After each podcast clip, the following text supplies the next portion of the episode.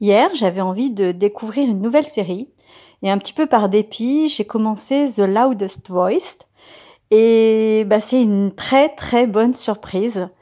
En fait, euh, c'est un biopic, il s'agit de l'histoire de Robert Ailes qui était euh, le producteur de Fox News, donc la chaîne euh, américaine conservatrice et qui a inventé les fake news au début des années 2000 et hum, ce producteur a été aussi euh, un pervers sexuel, un prédateur, un harceleur.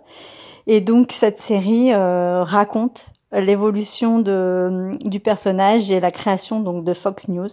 C'est passionnant. Dans le rôle principal, c'est Russell Crowe qui est vraiment euh, épatant.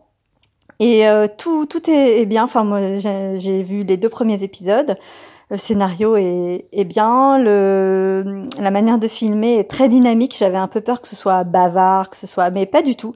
C'est vraiment, euh, c'est une plongée euh, assez assez glaçante dans le milieu journalistique conservateur américain.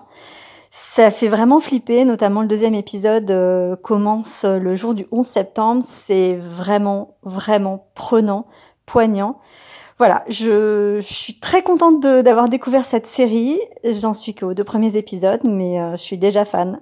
Ciao